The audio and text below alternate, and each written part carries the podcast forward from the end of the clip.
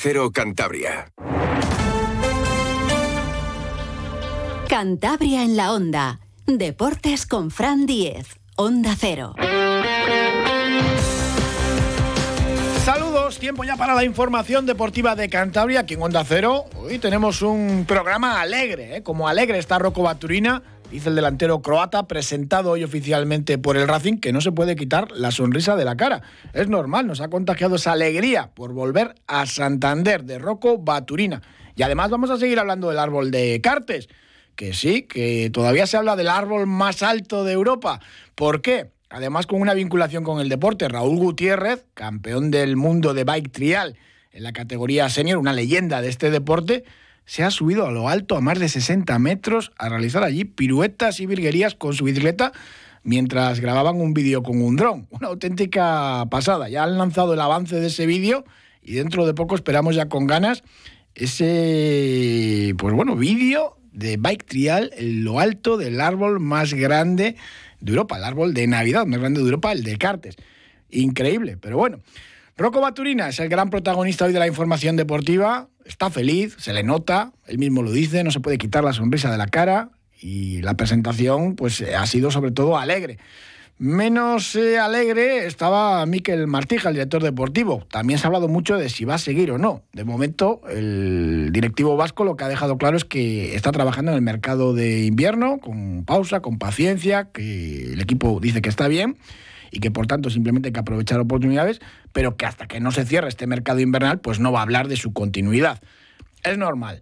Rocco Baturina tiene una conexión especial con la afición del Racing, lo vive, lo disfruta y lo ha vuelto a dejar clarísimo hoy. Él está encantado por haber vuelto y ha hecho todo lo posible por regresar a Santander, lo mismo que intentó este verano. Lo que pasa es que ahí las negociaciones con el Ferenbaros pues, eh, fueron muy duras y lo que quería el conjunto húngaro era, era dinero y eso lo puso el Gil Vicente portugués. Rocco Baturina. es increíble para él las sensaciones. Eh, está muy a gusto con eh, los compañeros, se siente muy a gusto en, la, eh, en el campo, está feliz.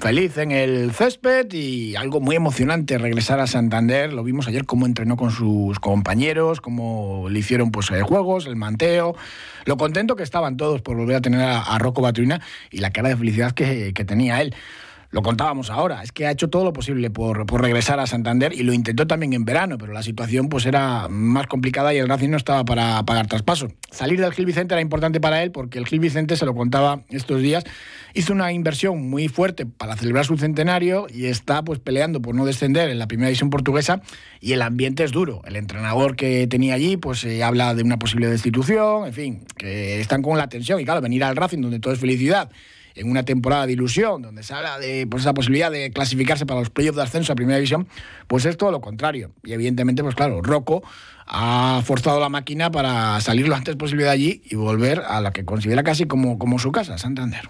So, yeah, I was uh, playing and everything, but Just, uh, sí, estaba, efectivamente uh, estaba jugando, pero algo fallaba, quizá uh, feeling con el entrenador. Entonces, en cuanto el Racing mostró interés, él, le dijo al representante que, pusiera todo de su parte para volver aquí, que era lo que él quería. Aquí es donde mejor se siente.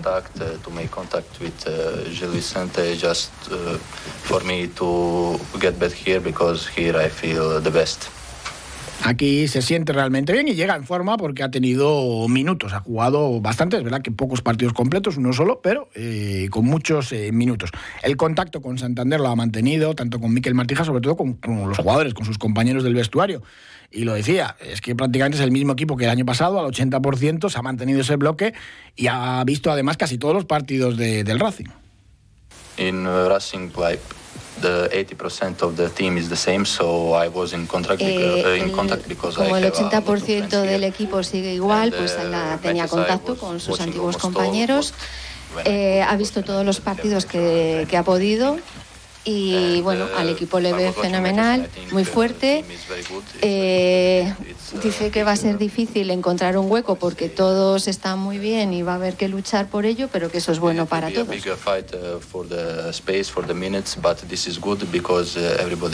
pushing each other and I think we can make a very good uh, second part of the season. Ojalá que vivamos una gran segunda vuelta de la temporada y evidentemente, pues bueno, va a ser una alternativa. Harán a titular, por ejemplo, el domingo, pero esos minutos que puede dar Rocco en las segundas partes pueden ser eh, claves y, decisivos.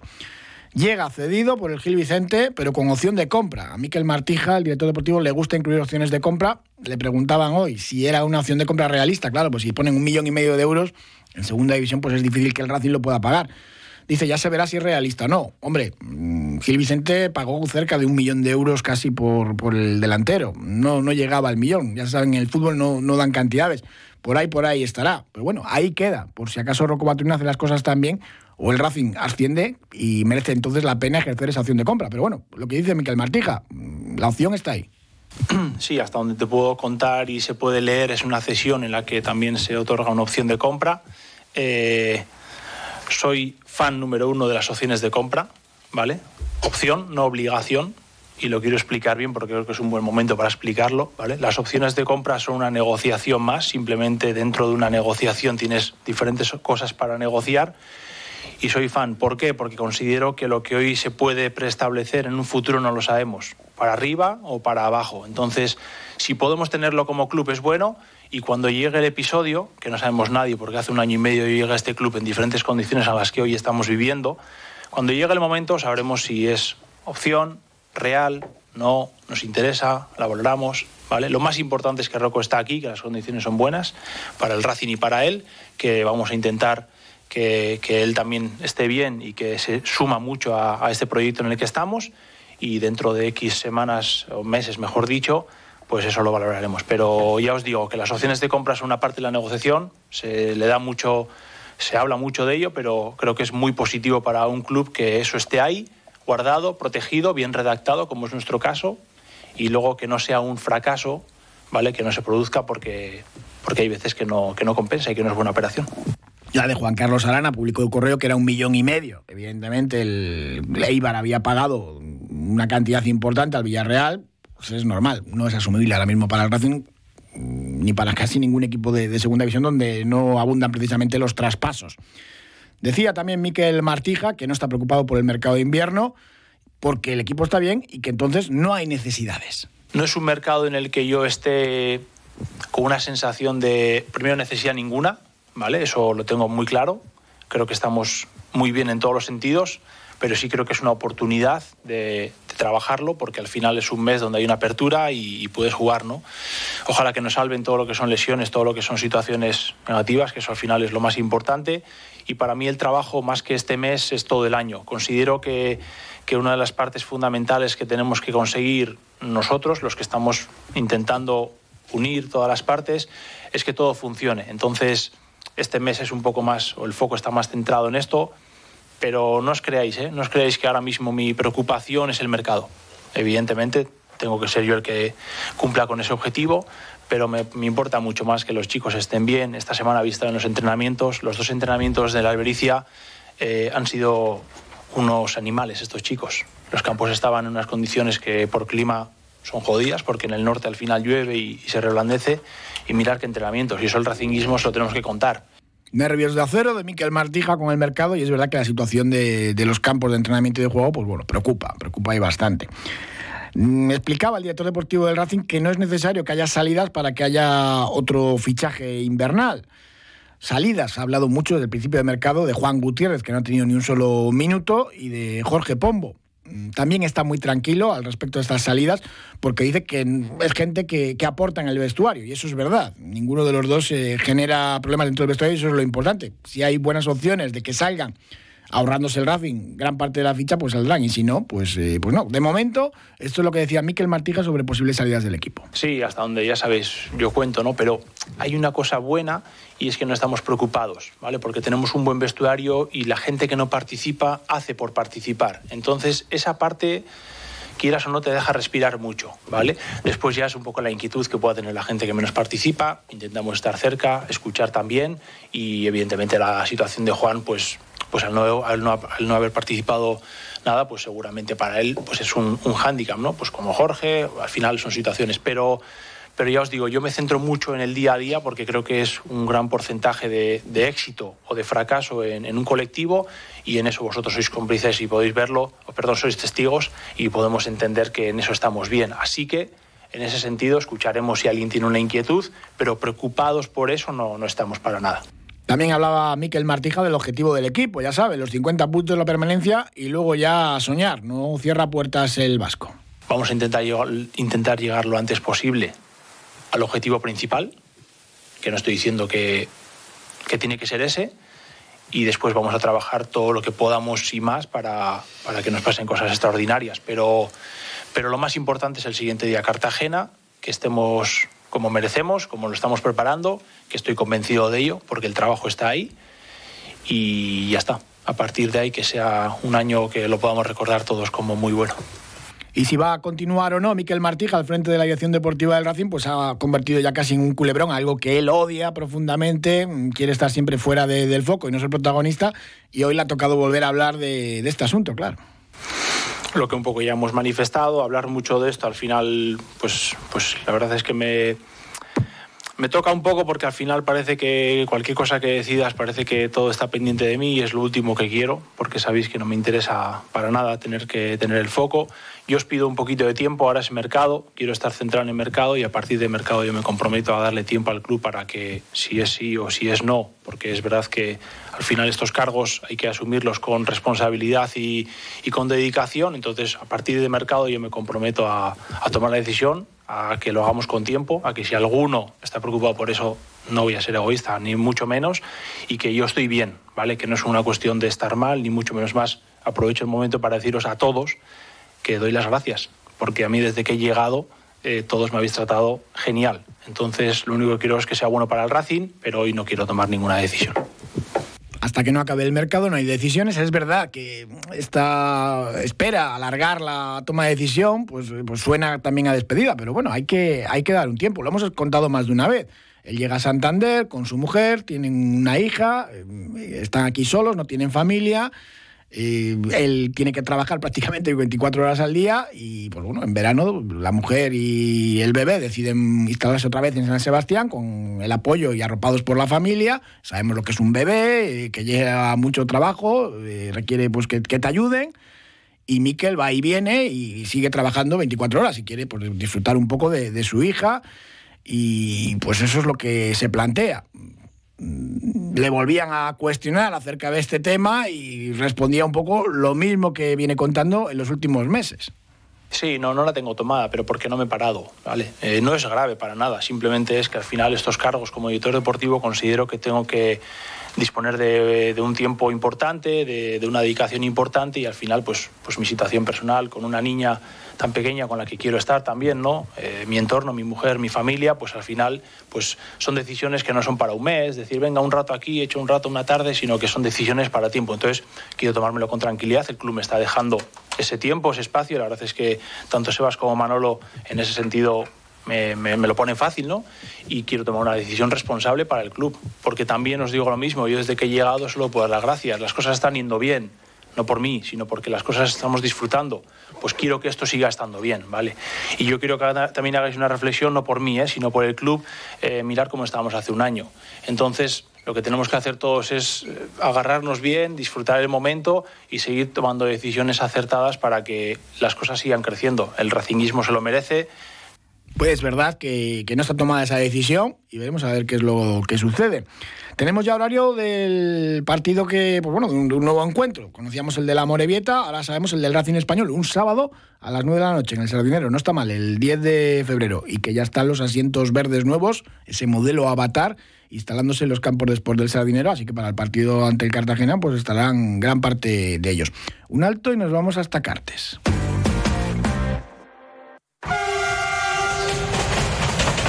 Dicen que hay trenes que solo pasan una vez en la vida. Muchas personas ni siquiera tienen esa oportunidad. En Ampros creamos oportunidades laborales mejorando la calidad de vida de personas con discapacidad intelectual o del desarrollo. Descubre todo lo que hacemos en ampros.org. Ampros, creando oportunidades para las personas. Y sí, señores y señoras, el árbol de Cartes sigue dando que hablar, porque en su cima ahora nos hemos encontrado a toda una leyenda del bike trial, el campurriano Raúl Gutiérrez, que realizó allí una exhibición desde lo alto del árbol de Cartes de, de, Navidad a más de 60 metros. Ahí le vemos con su bici. Raúl Gutiérrez, ¿qué tal? Buenas tardes. Hola, buenas tardes. Vaya fantasía, pero ¿qué, qué es esto? Una de esas cosas que, que se te ocurre un día cuando vi el árbol, pues eh, fue algo que nada más le vi, ¿no? Ya se vino a la cabeza algo así. Y bueno, pues con Adrián, el, dueño de AGZ Andamios, pues siempre nos patrocinó la prueba que hacemos en Reynosa, siempre fue el primer voluntario en montar esa zona impresionante que conseguimos, pues bueno, ese, ese récord, ¿no? De ser la zona más alta del mundo en un trial indoor y llegamos allá a los 10 metros y ya nos parecía súper alto, pero bueno, ya cuando, cuando hemos visto esto, pues, pues ya fue la, la locura máxima y, solo hubo ahí un par de intercambios de WhatsApps y enseguida eh, la idea cogió color y, él fue el que más o menos pensó todo y, y para adelante ya ves que un pequeño vídeo ahí, pues bueno, una locura más se ha grabado todo con, con un dron y pues bueno, ahora hay una especie de, de, tráiler y dentro de poco pues se estrenará el, vídeo completo. Sí, hay un poquito más. Hicimos ahí por, por toda la zona de, Cartes cuatro truquillos llegando al árbol y, bueno, pues era un poco la, la idea, ¿no? Pues eh, darle un poco más de de color, si se puede, con toda la repercusión que ha tenido, pues bueno, pues eh, ahí queda para, para siempre un bonito vídeo y unas fotos chulas. ¿Y cómo conseguiste subir la, la, bicicleta hasta allá arriba, que son más de 60 metros, o 60 metros? Bueno, lo tienen muy bien montado, estos saben, son muy buenos profesionales y saben hacerlo todo súper bien y tienen, tenía un pequeño ascensor así montacargas que subías ahí casi hasta arriba y luego pues bueno venía la parte un poco más difícil que hay que salir del montacargas, descolgarte ahí por el andamio para arriba y llegar a la plataforma. Y, pero bueno, tiene unos chicos trabajando profesionales increíbles que me ayudaron en todo, súper fácil y sencillo todo y bueno, pues arriba a, mirar un poco para adelante en vez de para abajo y, hacer ahí cuatro cositas que tampoco se podía mucho más porque bueno, pues al final hay un riesgo ahí que, hay que tener cuidado. Sí, sí, o sea que haces con la bici pues un poco lo, justo y aún así consigues hacer alguna, alguna filigrana. Sí, porque al final todo lo que, bueno, en el suelo pues eh, ni, ni, lo piensas allá arriba, pues sí tienes esa sensación de, eh, no, no, sé cómo llamarlo, es rara, es una sensación, nunca había estado tan alto con la bici eh, y, más así, ¿no? En un hueco tan pequeño que, que abajo en el suelo, pues, pues un metro y medio cuadrado, pues es mucho y estamos acostumbrados incluso a estar en centímetros, pero tan alto, la verdad que impresiona.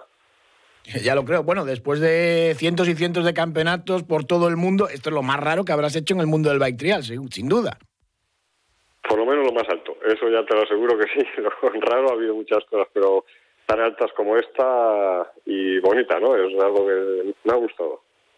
Bueno, ¿y cómo se presenta la temporada? Después de ser campeón del mundo en, la categoría senior, eh, pues, eh, pues me imagino que, con muchas ganas de, seguir, ¿no? Pues sí, la verdad es que nos han comunicado que el Mundial será en Italia este año, un sitio que, que me gusta muchísimo, la zona de Bérgamo y, entrenando. Ahora justo me pillabas entrenando y, y nada, preparando ya todo para el verano y bueno, a ver qué pasa. Tengo ganas de, de intentar volver a repetir y si sale bien y si no, pues oye, lo que lo que tenemos ya es, es mucho, pero bueno, todavía hay ambición y tengo y tengo ganas. Pues eso es lo mejor que puede tener un deportista. Raúl Gutiérrez, muchísimas gracias. Gracias también a, a GZ Andamios, como siempre haciendo historia con el árbol de cartes y también el mundo del bike trial con esa zona. No sé ya qué va a ser lo siguiente que, hagan de, de, lo más alto o qué récord piensan batir. pero está muy bien unir los dos mundos, este del árbol gigante de Navidad y el mundo del deporte. Muchísimas gracias, Raúl. Un abrazo. A vosotros, gracias. Seguimos en la bicicleta, eso sí, no tan arriba, en mitad del árbol de Navidad de Descartes, sino para hablar con Gonzalo Inguanzo, medalla de plata en el último campeonato de España disputado este fin de semana en Amurrio. Gonzalo, ¿qué tal? Buenas tardes y enhorabuena. Muy buenas, muy buenas tardes. No está mal esa medalla de plata porque, claro, el oro eh, casi casi ya le tiene, le tiene Felipe de Dors en, en propiedad, porque eh, es casi el alicantino imbatible. Sí, bueno, sabíamos que, que Felipe estaba fuerte, igual sí que estaba unos puntos por encima, pero bueno, yo salí luchando y también terminé luchando, oye. Eh, pero nada, contento, la verdad. Bueno, tú a Felipe Or ya la has ganado una vez y eres mucho más joven, así que se prepare. Sí, hombre, yo creo que más pronto que tarde eh, estaré con él, yo creo. bueno, ¿qué tal fue la carrera allí en Amurrio? Mucho frío, ¿no? No, la verdad que frío tampoco. bueno, a ver, barro sí, pero bueno, frío no, frío no hacía. Mm. Estábamos ahí pendientes de los cántabros. Kevin Suárez al final no pudo continuar y Ismael Esteban tuvo un problema mecánico. Pero bueno, que lo normal casi es acompañar al Alicantino con, con un podio cántabro, ¿no? Sí, eh, bueno, o sea, desde la segunda vuelta ya me coloqué segundo y sí que por detrás veía que venía cerca Kevin y a un rato ya eh, no le vi y ya pensé pues que le pues que le pasaría algo y hmm. con Isma pues más de lo mismo le llevaba también cerca me recortó después le volví a, a meter otros 15 segundos me parece y ahí ya fue cuando pinchó creo pero bueno como ya digo yo a lo mío a mi carrera hasta la meta. Te quedabas ahí, pues eso, como, como en tierra de nadie, ¿no? En ese segundo puesto porque no podías alcanzar al Alicantino y por detrás más o menos lo tenías, eh, pues bueno, con, con cierto margen. Eso es, sí. ¿Y de allí te has venido después con, con una gripe o qué, qué te pasó? Pues eh, no sé qué es, pero yo creo que es algún virus que ya por la noche, el domingo ya me sentía raro y el lunes, bueno, también martes y hoy también sí que estoy ahí un poquitín mal, como con malestar general y sí, sí, no, no, mal no he venido, no. bueno, nada, eso es para celebrar la medalla de plata, ¿no?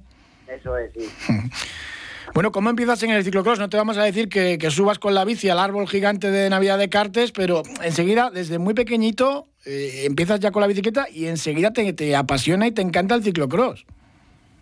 Sí, yo desde los tres años y medio eh, en bici por ahí, pues por Santillana, y pues como mi hermano también corría, mi tío también y mi padre le gustaba mucho, pues al final de la familia sale ahí ese gusto.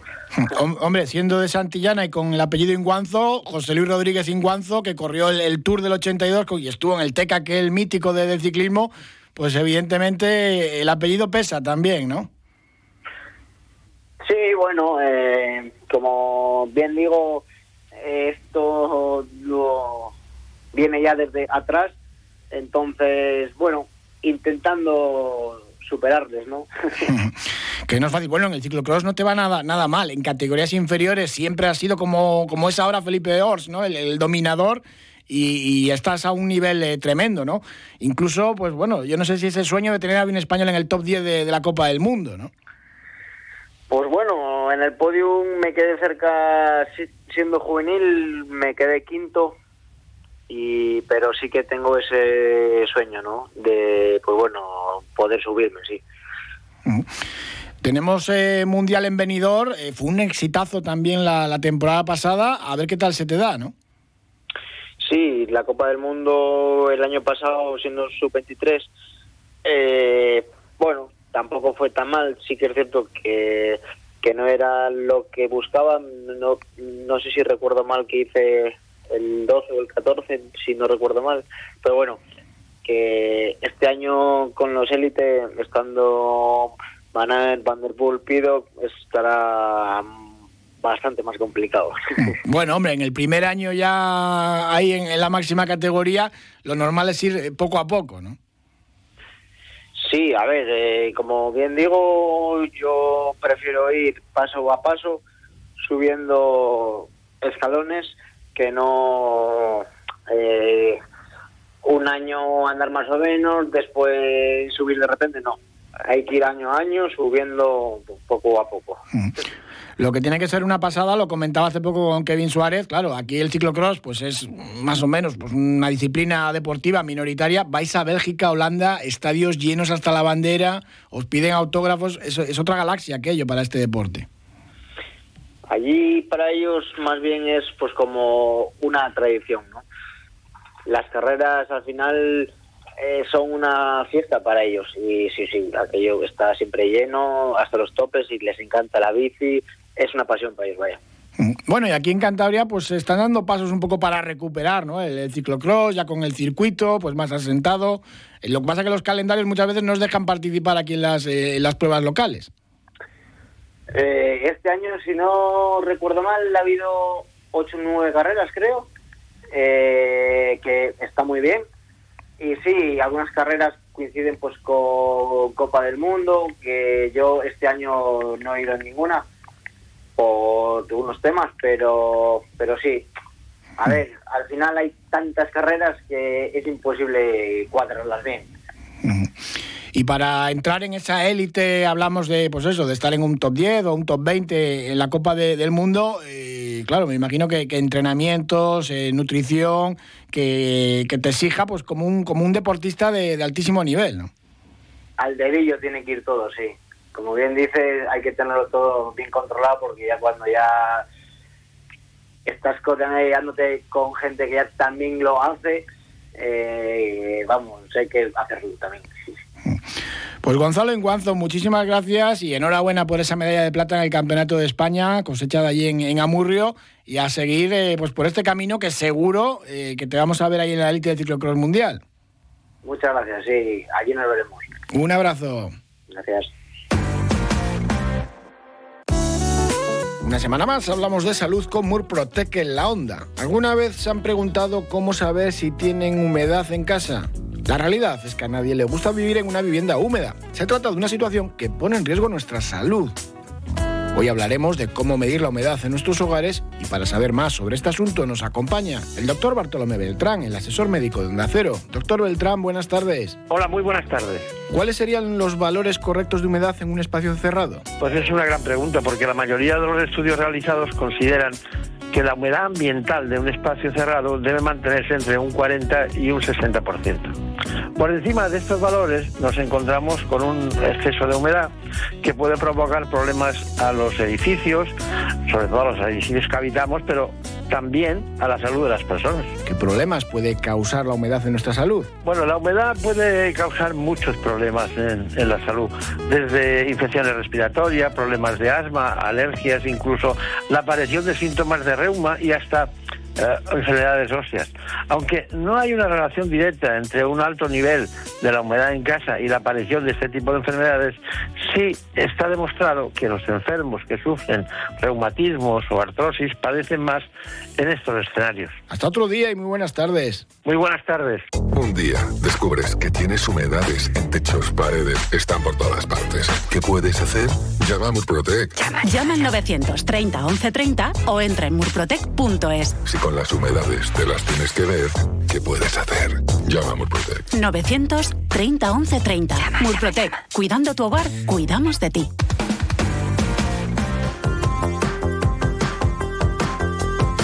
Y estamos muy pendientes, como no, del Rally Dakar con los hermanos Benavente y ese Nissan Terrano que preparan a lo largo de todo el año sus alumnos en Peña Castillo, alumnos de formación profesional. En la etapa 10 no les ha ido nada bien. Terminaron en el puesto 55 y han bajado algunas posiciones en la general. Ocupan ahora el puesto 17 en la general de, los clásicos. Todavía no hay tiempos de la etapa 11, que se ha disputado ahora. Han llegado los primeros, pero los clásicos tardan bastante más. Y les quedaría la última etapa, ya la etapa final, la etapa número 12, con los hermanos Benavente, que han estado peleando y se fijaban ahí un poco el objetivo, sobre todo de acabar, pero incluso peleaban por haber entrado entre los 10 primeros de su categoría ante equipos con un presupuesto tremendo, también en clásicos, como no, y evidentemente, pues bueno, acabar dentro de los 20 primeros es un auténtico exitazo. De momento, con los tiempos de la etapa décima, eh, decimoséptimos en la general de clásicos, que es un auténtico exitazo. Mañana seguro que podemos eh, charlar con Chisco Benavente. Muchísimas gracias, un abrazo.